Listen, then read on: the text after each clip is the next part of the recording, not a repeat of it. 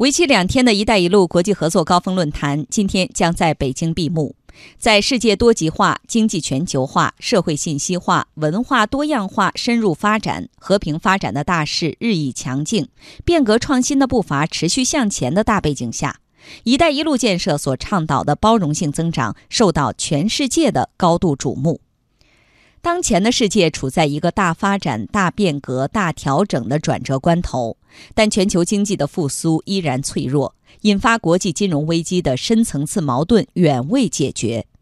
如何引领世界经济走出困境？有的观点把问题简单归咎于经济全球化，有的把贸易保护主义的壁垒当作化解矛盾、解决问题的灵丹妙药。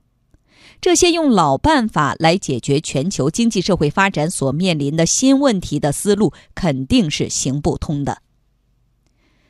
中国提出的一带一路倡议和行动方案，用变革和创新的思路，让更多的发展中国家，包括最贫穷国家，融入世界市场体系，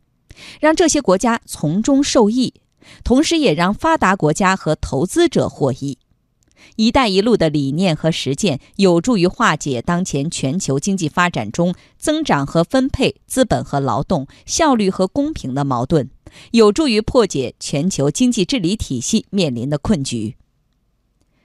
中国对“一带一路”倡议中提出的包容性增长，不是停留在口头上，而是通过务实和有效的手段，加大面向“一带一路”国家的资本、技术、劳动力等要素的投入，激活“一带一路”沿线国家的有效需求，敞开中国市场的大门，并降低对“一带一路”国家的市场门槛。二零一四年到二零一六年，中国同“一带一路”沿线国家贸易总额超过三万亿美元。